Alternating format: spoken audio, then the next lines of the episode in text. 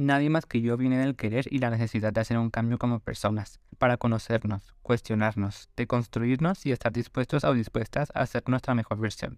Creado para crecer juntos y juntas a la par que escuchamos y mejoramos nuestra mentalidad. Coexistimos y sanamos de todo lo que tal vez no somos capaces de hablar o escuchar de otras personas.